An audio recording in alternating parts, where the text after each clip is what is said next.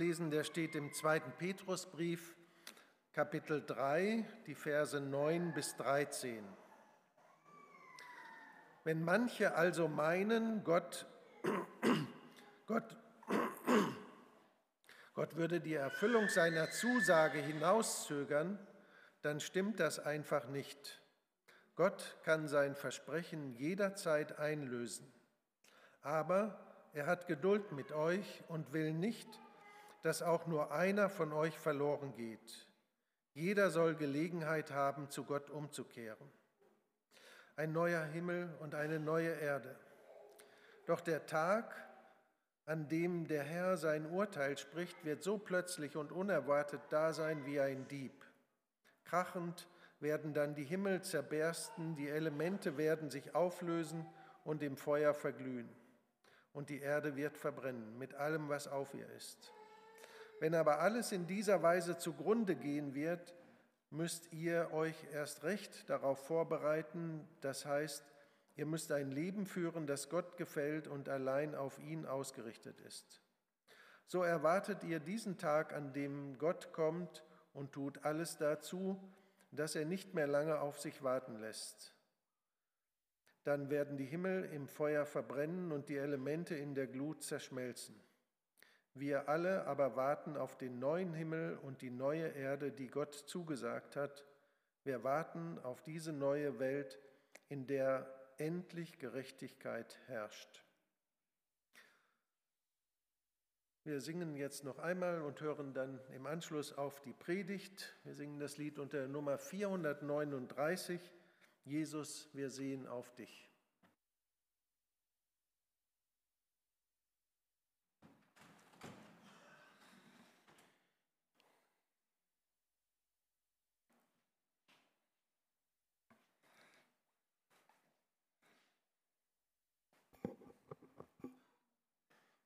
Wie immer grüße ich euch alle ganz herzlich. Ich hatte ja beim letzten Mal schon die Verse, über die ich heute sprechen werde, angeschnitten, aber heute geht es mal da ausführlicher zu. Philippa 3, die Verse 20 und 21. Ich habe da zwei Übersetzungen, einmal die neue Genfer und einmal Schlachter 2000 und ich lese dann beide Texte vor. Also erstmal die neue Genfer. Wir dagegen sind Bürger des Himmels und vom Himmel her erwarten wir auch unseren Retter, Jesus Christus, den Herrn.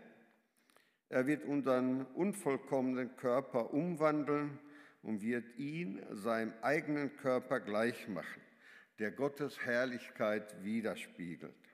Er hat die Macht dazu, genauso wie er auch die Macht hat, das ganze Universum seiner Herrschaft zu unterwerfen. Schlachter 2000.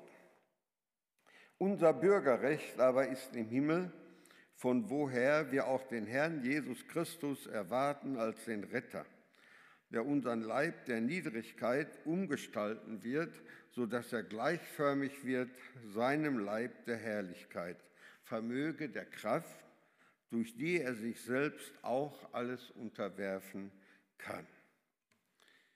Ja, das alte Israel hat viele Jahrhunderte voller Hoffnung auf den verheißenen Retter gewartet. Immer wieder war er von den Propheten angekündigt worden, bis sich Gott dann 400 lange Jahre in Schweigen hüllte und keine Propheten mehr sandte.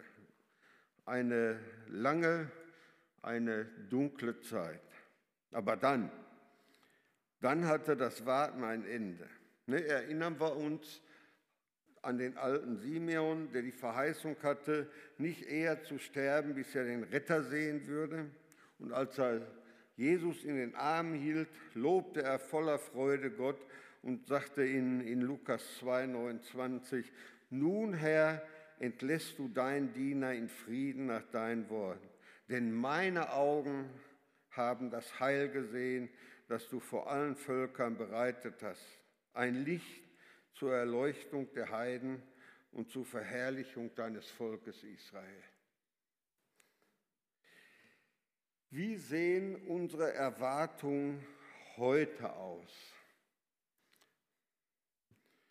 Ruht unsere Hoffnung eher auf materielle Dinge?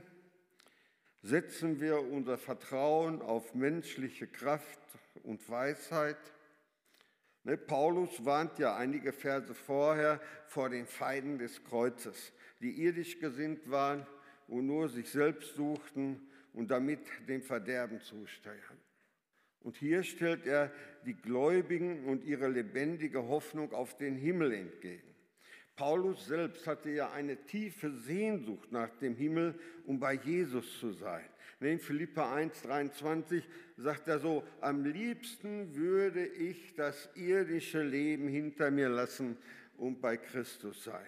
Das wäre bei Weitem das Beste. Ich habe das Thema überschrieben, unsere Hoffnung ist der Himmel habe ich erst ein Ausrufezeichen gesetzt und dann ganz bewusst ein Fragezeichen. Ganz bewusst habe ich das gemacht.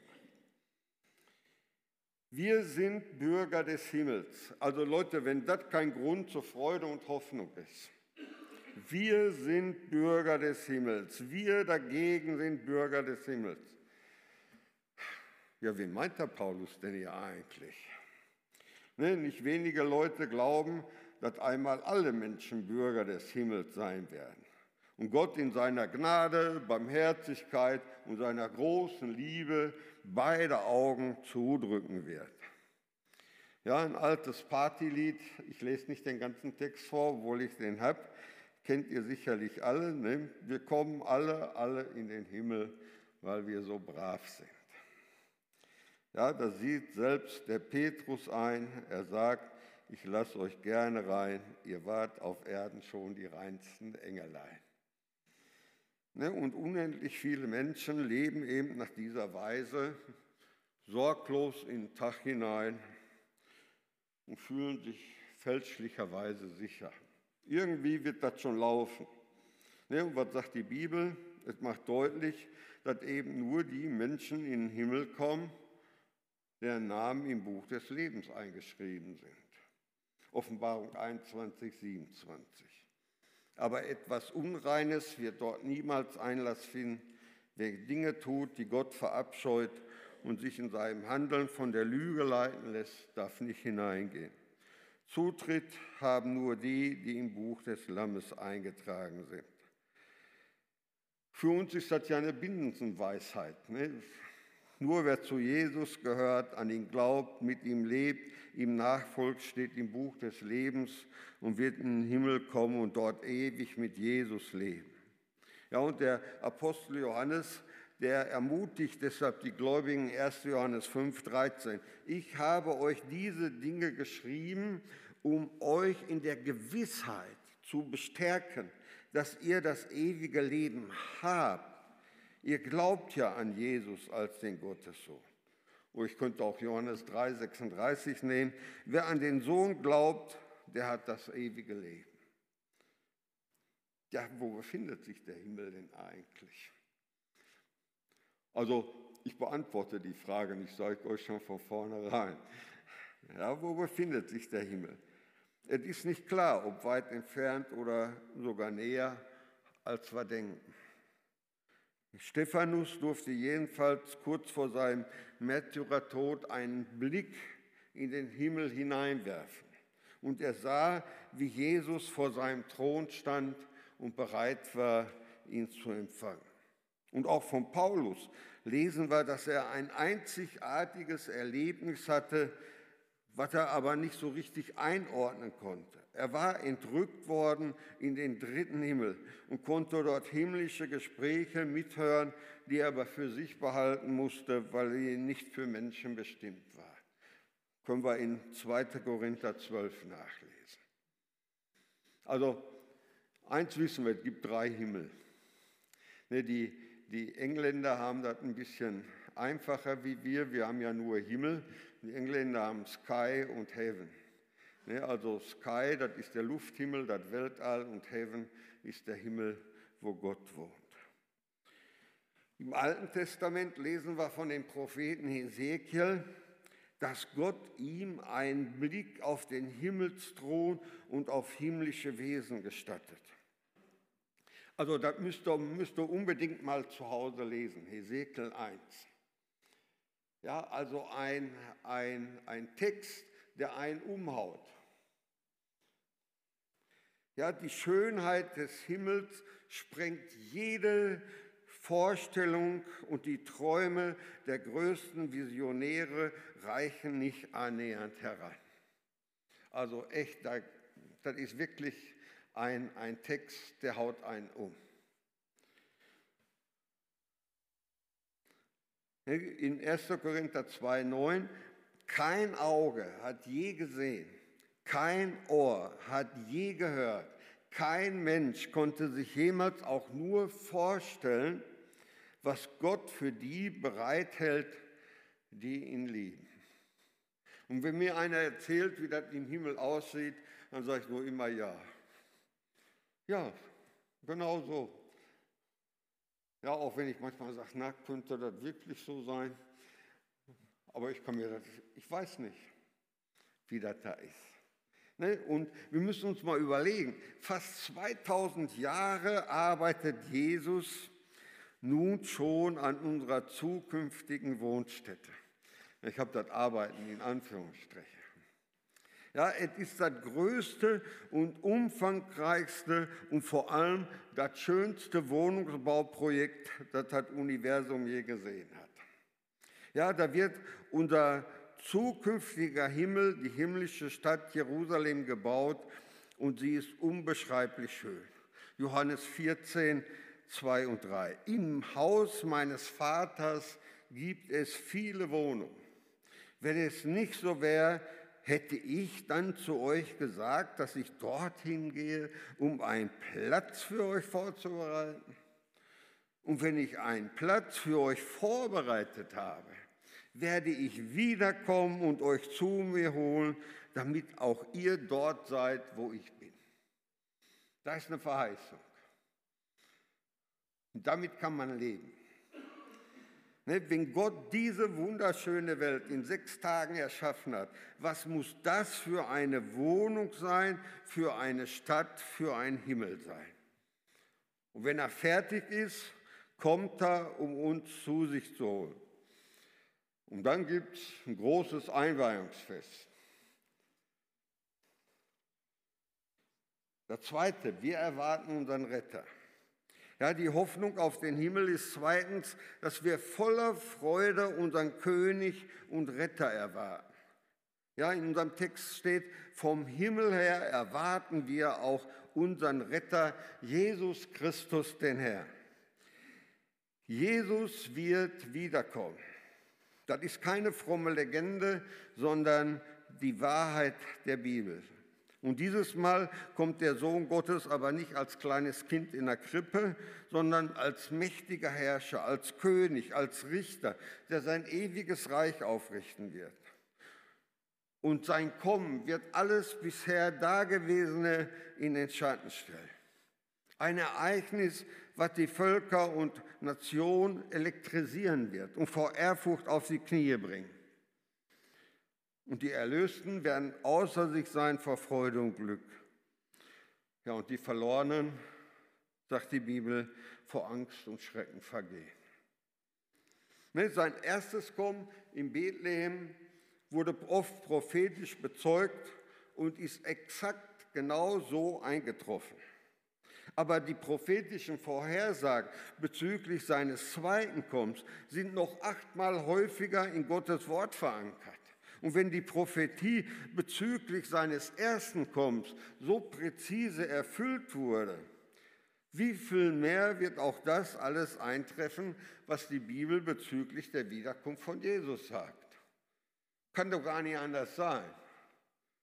Ne? Und als die Jünger nach Christi Himmelfahrt traurig ihrem Herrn nachschauten, da sagte der Engel in Apostelgeschichte 1.11, ihr Männer von Galiläa. Was steht hier? Was seht ihr da gen Himmel? Dieser Jesus, der von euch weg in den Himmel aufgenommen worden ist, wird in derselben Weise wiederkommen, wie ihr ihn habt in den Himmel auffahren sehen. Und dieser Tag kommt doch immer näher. Ja, und die Zeit dieser Welt läuft ab. Und die große Frage, die sich Gemeinde Jesu zu allen Zeiten gestellt hat, war doch, wann wird das sein? Ja, 1. Thessalonicher 5,2. Denn ihr selbst wisst genau, dass der Tag des Herrn kommen wird wie ein Dieb in der Nacht. Also zu einer Zeit, wenn niemand damit rechnet. Und schon gar nicht die ständig spekulierenden Endzeitexperten. Ja, wir wollen uns nicht an Spekulationen über den Zeitpunkt der Wiederkunft beteiligen.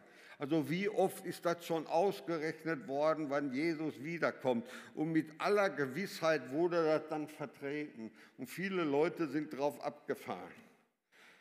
Die Bibel sagt, es gebührt euch nicht, Zeit oder Stunde zu wissen, die der Vater in seiner Macht bestimmt hat.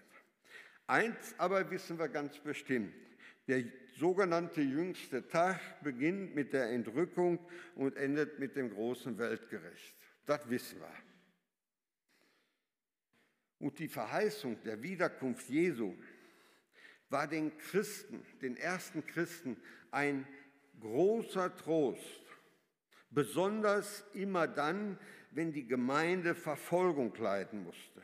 Ne, man grüßte sich in der Urgemeinde mit Maranatha, der Herr kommt ist bei uns das Thema der Wiederkunft Jesu noch so präsent? Freuen wir uns, dass Jesus bald wiederkommt und wir bei ihm sind? Haben wir tatsächlich eine Sehnsucht nach dem Himmel? Eine, eine Erwartungshaltung? Oder interessiert uns das gar nicht so. Interessieren uns so die, die tagespolitischen Ereignisse viel mehr. Nehmt Matthäus 24. Darum seid auch ihr bereit, denn des Menschen Sohn kommt zu einer Stunde, da ihr es nicht meint. Er wird bald kommen denn er hat es versprochen. Und ich übersetze dieses bald immer so, er kommt zum richtigen Zeitpunkt oder im richtigen Augenblick. So übersetze ich dieses bald. Leute, wir streiten uns oft über das Wann und Wie, wo und was und vor und nach. Machen wir doch einfach das an der Realität unseres Lebens fest. Er kann doch, es kann doch in die, dem Augenblick sein, wenn wir sterben müssen. Dann ist er da. Ja, da brauchen wir nicht, wer weiß, wie weit schweifen. Der dritte Grund für eine Hoffnung auf den Himmel ist, dass Gott dann alles neu machen wird. Unser Text sagt, er wird unseren unvollkommenen Körper umwandeln und wird ihn seinen eigenen Körper gleich machen, der Gottes Herrlichkeit widerspiegelt. Er hat die Macht dazu, genauso wie er auch die Macht hat, das ganze Universum seiner Herrschaft zu unterstellen. Ja, in dem Augenblick, wenn wir auf dieser Erde unsere Augen für immer schließen, werden wir sie in der Ewigkeit für immer öffnen. Mit dem Tod werden wir diese Welt verlassen und gleich bei Jesus sein, wie er es auch dem bußfertigen Verbrecher da am Kreuz zugesichert hat. Wenn wir sterben, schläft nur unser Körper, unsere Hülle, und zwar bis zu jedem besonderen Tag der Auferstehung der Toten. Und das ist der große Tag, wenn Jesus kommt. Dann wird unser vergänglicher, verwester, irdischer Körper in einem Augenblick, in einem perfekten unvergänglichen himmlischen Körper verwandelt und verbindet sich dabei mit unserer Seele. 1. Ne, Korinther 15, 50 bis 54. Eins müsst ihr wissen, Brüder, mit einem Körper aus Fleisch und Blut können wir nicht an Gottes Reich teilhaben, dem Erbe, das er für uns bereithält. Das Vergängliche hat keinen Anteil an dem, was unvergänglich ist. Ich sage euch jetzt ein Geheimnis. Wir werden nicht alle sterben. Aber bei uns allen wird es zu einer Verwandlung des Körpers kommen. In einem Augenblick, einem einzigen Augenblick wird das geschehen. Und zwar dann, wenn vom Himmel her die Posaune zu hören ist, die das Ende der Zeit ankündigt. Sobald die Posaune erklingt, werden die Toten auferweckt und einen unvergänglichen Körper bekommen. Auch bei uns, die wir dann noch am Leben sind, wird der Körper verwandelt werden. Denn was jetzt vergänglich ist, ist dazu bestimmt, das Kleid der Unvergänglichkeit anzuziehen. Was jetzt sterblich ist, muss das Kleid der Unsterblichkeit anziehen. Und wenn das geschieht, wenn das Vergängliche mit Unvergänglichkeit bekleidet wird und das Sterbliche mit Unsterblichkeit, dann geht die Aussage in Erfüllung, die in der Schrift steht, der Tod ist auf der ganzen Linie besiegt. Ja, vielleicht ist das so ein bisschen damit zu vergleichen, wenn sich eine hässliche Raupe zu einem wunderschönen Schmetterling verwandelt. Nee, in unserem Text heißt es, er wird unseren unvollkommenen Körper umwandeln, wird ihn seinem eigenen Körper gleich machen, der Gottes Herrlichkeit widerspiegelt. Also wir werden einen perfekten, vollkommenen Körper wie Jesus nach seiner Auferstehung haben einen unvergänglichen, ohne Krankheit, ohne Schmerzen, ohne Übergewicht, ohne Falten und vor allen Dingen ohne Sünde. Ja, insbesondere für die, die mit Alter und Gebrechen zu kämpfen haben, denen die Knochen und Muskeln wehtun. Für die ist das eine herrliche Hoffnung. Es ist eine Sehnsucht, den alten Körper wie eine beengende Hülle, wie ein Kleid abzustreifen und einen perfekten Körper zu erhalten. Und stellt euch mal vor, ohne Fitnessstudio. Ja, ohne Fitnessstudio. In einem Augenblick Ich könnte jetzt noch hinzufügen, und auch ohne Knoblauchpillen. Ja, Paulus hat dies so beschrieben, denn wir wandeln im Glauben und nicht im Schauen. Wir sind aber getrost und wünschen vielmehr aus dem Leib auszuwandern und daheim sein bei dem Herrn. Ja, wie sieht denn nun dieser himmlische Ort, an dem wir unsere Ewigkeit verbringen, genau aus? Gottes Plan für uns und unsere Erde lautet Erlösung. Erlösung. Das heißt Wiederherstellung, was durch die Sünde zerstört wurde. Eine Rückkehr zum ursprünglichen Zustand. Unser Text sagt, er hat die Macht dazu.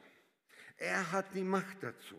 Jesus ist der Herr. Er wird nicht nur uns wiederherstellen, indem er uns einen neuen Körper für den Himmel schenkt, sondern er wird am Ende das ganze Universum wiederherstellen, nachdem das Alte mit Feuer vergangen ist.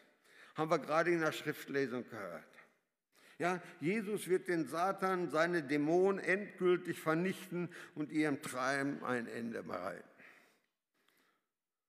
Und nachdem Gott Gericht gehalten hat, sagt die Bibel in Offenbarung 21, 1 bis 4, danach sah ich einen neuen Himmel, eine neue Erde. Der alte Himmel und die alte Erde waren vergangen, auch das Meer gab es nicht mehr. Ich sah die heilige Stadt, das neue Jerusalem, von Gott aus dem Himmel herauskommen.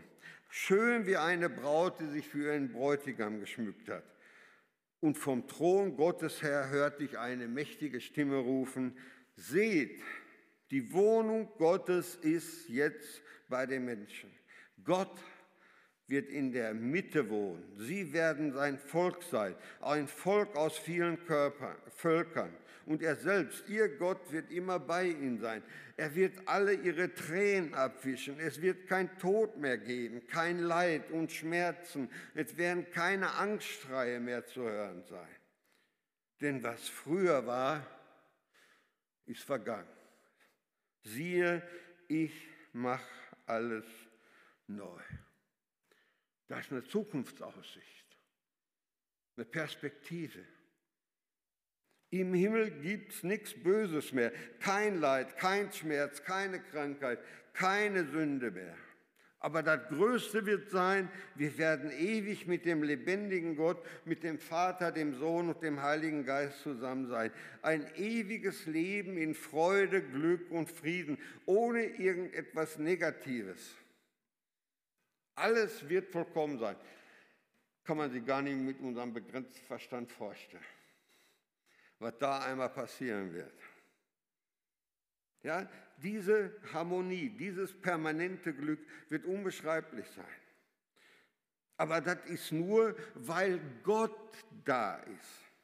Denn wäre unser Herr nicht dort, so wäre das ja kein Himmel mehr. Der Himmel kann nur da sein, wo auch Gott in seiner Herrlichkeit ist. Und unser Herr ist in der Mitte des Himmels. Das ist das Größte. Ne, Offenbarung 21, 23 sagt, es gibt keine Sonne mehr. Es wird niemals Nacht sein, denn Jesus selbst wird das ewige Licht sein. Und wenn wir mal in der Bibel gucken, in Offenbarung 21, da wird das neue Jerusalem so quasi als als Würfel von 2200 Kilometer Länge, Breite und Höhe aus Gold und Edelsteine mit zwölf Toren, jeweils bestehend aus einer einzigen Perle beschrieben. Ja, in der Regel sind dies sicherlich bildliche Beschreibungen, die die Unendlichkeit, die Reinheit, die Herrlichkeit, die Schönheit und Vollkommenheit des Himmels deutlich machen sollen. Und dort werden wir auch nur eine Sprache sprechen. Und alle haben nur das eine Anliegen, Gott zu verherrlichen. Ganz sicher werden wir dabei nicht auf irgendeine Wolke rumsitzen und Harfe spielen, sondern nach meiner Auffassung werden wir den unterschiedlichsten Beschäftigungen nachgehen und damit Gott dienen. Also unsere Freude wird jedenfalls keine Grenzen kennen. Und alles, was wir tun, wird Anbetung sein. Und dabei werden wir natürlich unvorstellbare Gottesdienste vor dem Thron Gottes feiern.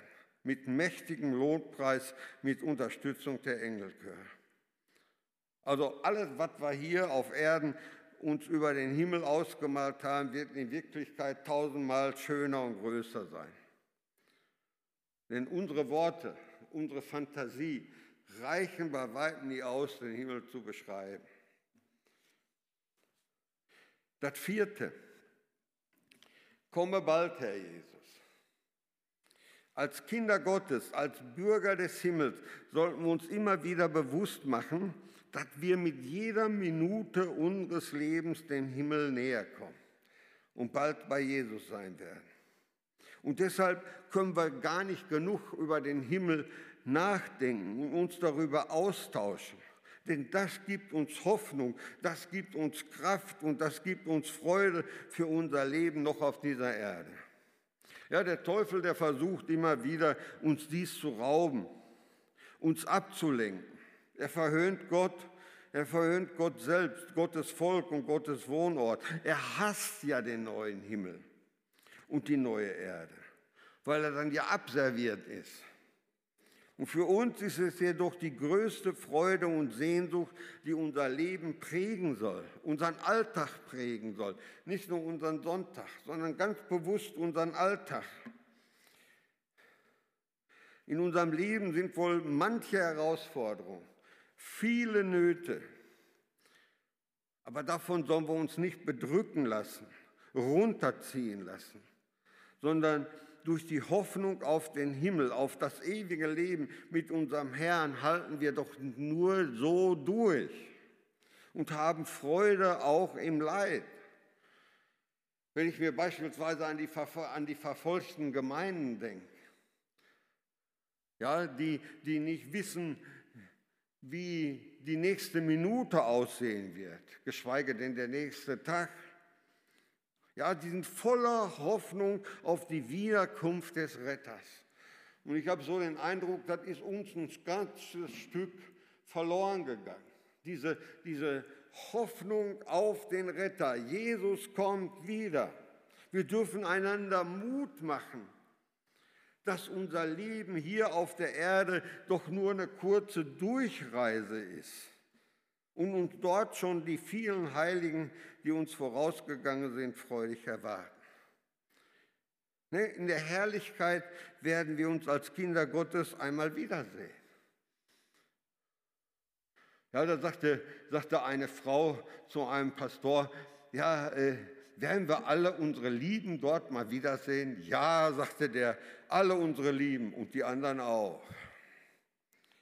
Ja, und gemeinsam werden wir die Ewigkeit mit unserem Herrn genießen.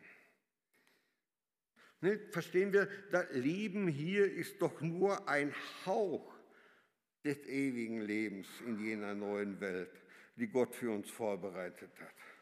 Deshalb lasst uns doch die zukünftige Heimat fest im Blick und diese lebendige Hoffnung im Herzen haben. Ja, 2. Petrus 3,13. Wir warten auf den neuen Himmel und auf die neue Erde, die Gott versprochen hat, die neue Welt, in der Gerechtigkeit regiert. Und mit uns wartet die ganze Schöpfung auf Erlösung und damit auf den kommenden König Jesus, der sein ewiges Friedensreich ausrichten wird. Ja, und die, die Bibel endet mit den Worten in Offenbarung 22, 20, der sich für die Wahrheit aller dieser Dinge verbürgt, sagt, ja, ich komme bald. Und gemeinsam mit dem Apostel Johannes dürfen auch wir antworten, Amen, ja, komm, Herr Jesus. Ich bete, ihr dürft sitzen bleiben. Herr Jesus Christus, ich danke dir für dein Wort. Ich danke dir, dass du uns in einer Zeit, die voller Unsicherheiten ist, voller Rätsel, voller Spannung, diesen Trost geschenkt hast, heute in deinem Wort.